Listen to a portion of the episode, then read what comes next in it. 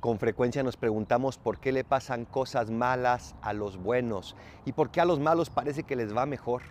Hoy la liturgia nos recuerda que en el juicio serán premiados aquellos que se esforzaron por ser fieles al corazón de Jesús, aquellos que se esforzaron por dejar que el Espíritu Santo reinara también en ellos. En el juicio serás recompensado si aquí te esfuerzas por tener a Dios como rey, si te esfuerzas por darle su lugar, si te esfuerzas por hacer todo lo que Él te pida. Y te aseguro, te aseguro, que ese premio que recibirás será infinitamente más grande que aquello que tu imaginación más atrevida pudiera soñar. Confía en Dios y entonces Él actuará.